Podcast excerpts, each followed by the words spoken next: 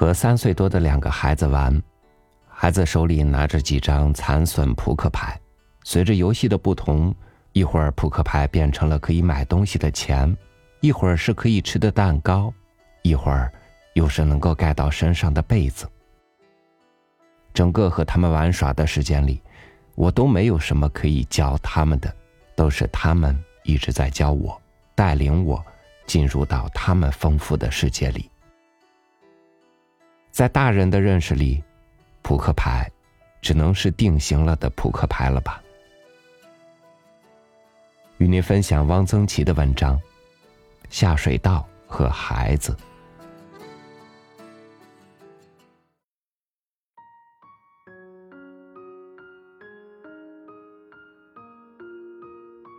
修下水道了。最初，孩子们不知道是怎么一回事。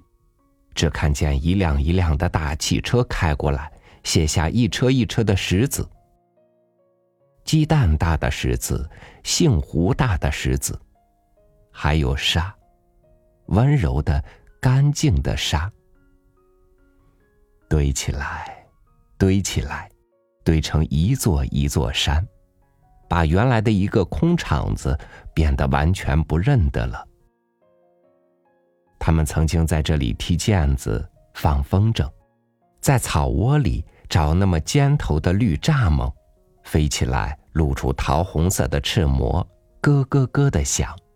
北京人叫做挂大扁。原来挺立在场子中间的一棵小枣树，只露出了一个头，像是掉到地底下去了。最后。来了一个巨大的、大的简直可以当做房子住的水泥桶子。这些水泥桶子有多重啊？它是那么滚圆的，可是放在地下一动都不动。孩子最初只是怯生生的、远远的看着。他们只好走一条新的、弯弯曲曲的小路进出了。不能从厂子里的任何地方横穿过去了。没有几天，他们就习惯了。他们觉得这样很好。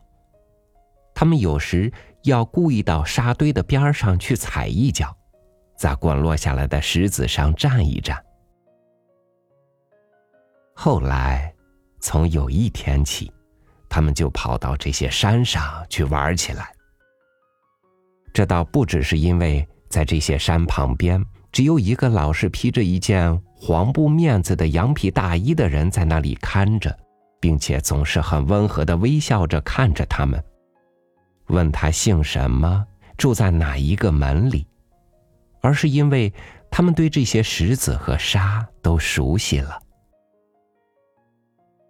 他们知道这是可以上去玩的，这一点不会有什么妨碍。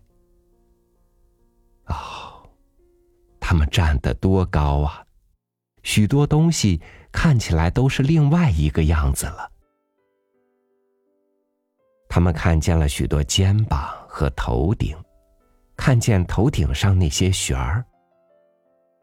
他们看见马拉着车子的时候，脖子上的鬃毛怎样一耸一耸的动。他们看见王国俊家的房顶上的瓦楞里嵌着一个皮球。王国俊跟他爸爸搬到新北京去了，前天他们在东安市场还看见过的嘞。他们隔着墙，看见他们的妈妈往绳子上晒衣服，看见妈妈的手，看见。终于，有一天。他们跑到这些大圆筒里来玩了。他们在里面穿来穿去，发现、寻找着各种不同的路径。这是桥孔啊，涵洞啊，隧道啊，是地道战呢。他们有时伸出一个黑黑的脑袋来，喊叫一声，又隐没了。他们从薄暗中爬出来，爬到圆筒的顶上来奔跳。最初，他们从一个圆筒上跳到一个圆筒上，只要等两只脚一起站稳，然后再往另一个上面跳。现在，他们连续的跳着。他们的脚和身体已经习惯了这样的弧形的坡面，习惯了这样的运动的节拍。他们在上面飞一般的跳跃着，他们跑着，跳着，他们的心开张着。他们也常常跑到那些已经觉得很深的大沟旁边，挨着木栏，看那些奇奇怪怪的木架子，看在黑洞洞的沟底活动着的工人，看他们。穿着长过膝盖的胶皮靴子从里面爬上来，看他们吃东西，吃的那样一大口一大口的，吃的那样香。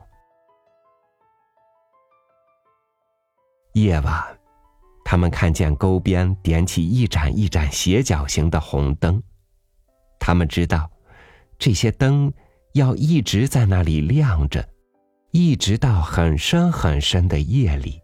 发着红红的光，他们会很久很久都记得这些灯。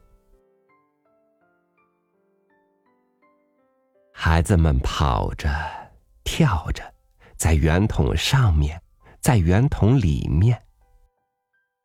忽然，有一个孩子在心里惊呼起来：“我已经顶到筒子顶了，我没有踮脚。”不知不觉的，这些孩子都长高了，真快呀，孩子！而这些大圆筒子也一个一个的安到深深的沟里去了。孩子们还来得及看到他们的浅灰色的脊背，整整齐齐的、长长的连成了一串儿。工人叔叔正往沟里填土。现在。厂子里又空了，又是一个新的厂子。还是那些小枣树，挺立着，摇动着枝条。不久，沟填平了，又是平平的、宽广的、特别平、特别宽的路。但是，孩子们确定的知道，这下面。是下水道。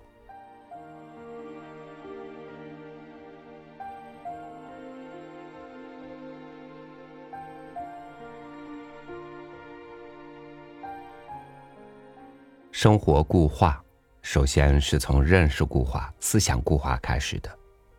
如果我们能够对这个世界多一些好奇和想象，是不是就能够多一些探索的欲望？多一些生命的可能呢？有滋味的生活，有时就是从我们怎么看待一株花、一棵草、一个下水道开始的。感谢您收听我的分享，欢迎您关注微信公众号“三六五读书”，收听更多经典文章。我是超宇，祝您晚安，明天见。